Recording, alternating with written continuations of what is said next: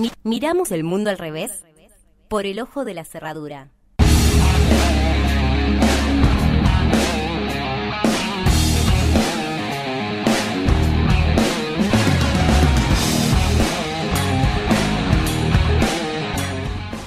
Sábado se vivió lo que fue y lo que es siempre una de las movilizaciones más masivas, una de esas que son bien concurrentes, ¿no? Que cada vez que, que suceden eh, se llenan de gente. La marcha del Orgullo Rosario. Fueron más de 30.000 las personas eh, que se movilizaron desde la Plaza Libertad hasta el Monumento a la Bandera. Bueno, en un recorrido que como siempre está lleno de color, música, brillo, todo lo que es arcoíris, dragueo, tacones, todo lo que fue la alegría del reencuentro en las calles también, ¿no? Pero sumada a esa alegría se festejó también el orgullo propiamente dicho, lo enaltecedor de la cuestión identitaria, que cada tanto no viene mal ponderar en medio de una sociedad que suele ser injusta y que tiene pretensión de encorsetar todo lo que es disidente.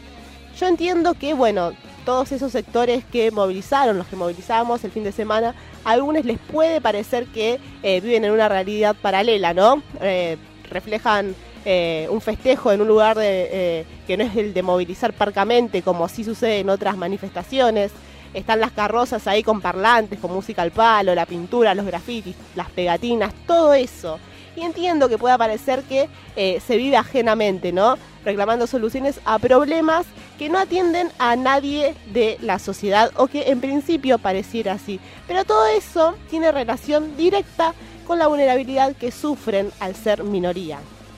Es que, bueno, ¿cómo es posible entender esa desigualdad si no se vive básicamente? Dentro de las consignas que, bueno, son el reflejo de esa desigualdad, la más conocida ya a nivel sociedad a estas alturas es sin dudas la de basta de travesticidios. También otra de las consignas fuertes eh, fue el reclamo por una nueva ley de VIH ya y también la aparición con vida de Tehuel de la Torre, que es, bueno, el chico trans que sigue desaparecido y cuya desaparición sigue por fuera de las problemáticas vigentes que más apremian a la sociedad en su conjunto, ¿no? También otra de las consignas fue por los derechos laborales de los trabajadores sexuales, una problemática que si bien no es exclusiva del sector de las diversidades sexuales, gran parte de ellas, por diversos motivos, recurren al trabajo sexual y sufren las consecuencias que la falta de políticas públicas tiene por resultado.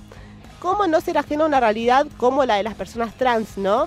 Eh, que tienen una expectativa de vida de 35 años cuando el promedio de vida de las personas cis es de 75 hoy en Argentina.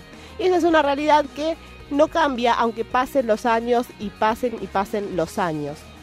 ¿De qué manera es posible también, no?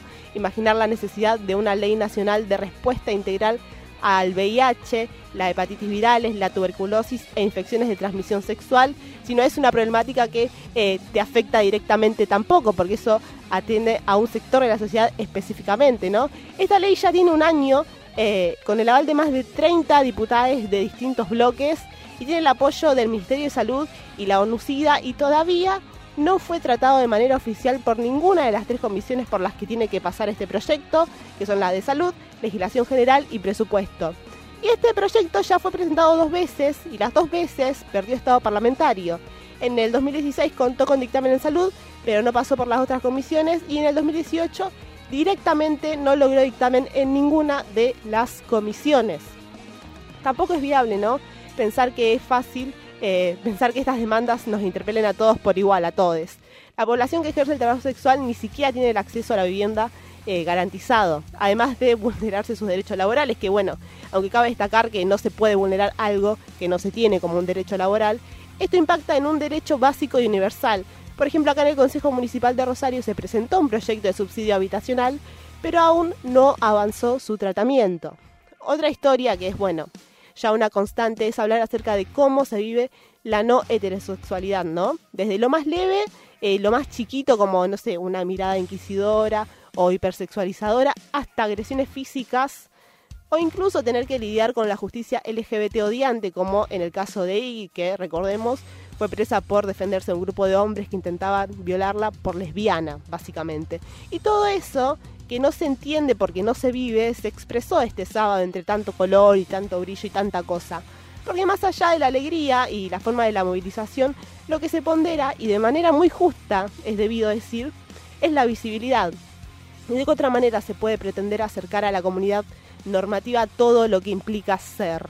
La visibilidad pasa por mostrar que lo identitario es político y como tal necesita una respuesta e intervención estatal. Que simplemente eh, correctamente o no una ESI, por ejemplo, que abre la cancha a las disidencias sexuales, no es responsabilidad de quienes la aborrecen, sino de quienes legislan. Que por tener una identidad de género no tengas acceso a un derecho básico como la vivienda, no es responsabilidad de las personas transodiantes. Y así la lista, lamentablemente, es larga, porque la deuda de la sociedad y del Estado es más grande de lo que se dimensiona, es mucho más profunda.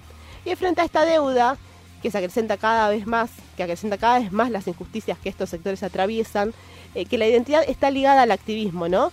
Porque dentro de una sociedad como esta que nos empuja cada vez más al odio, elegir festejar las identidades es cuanto menos revolucionario.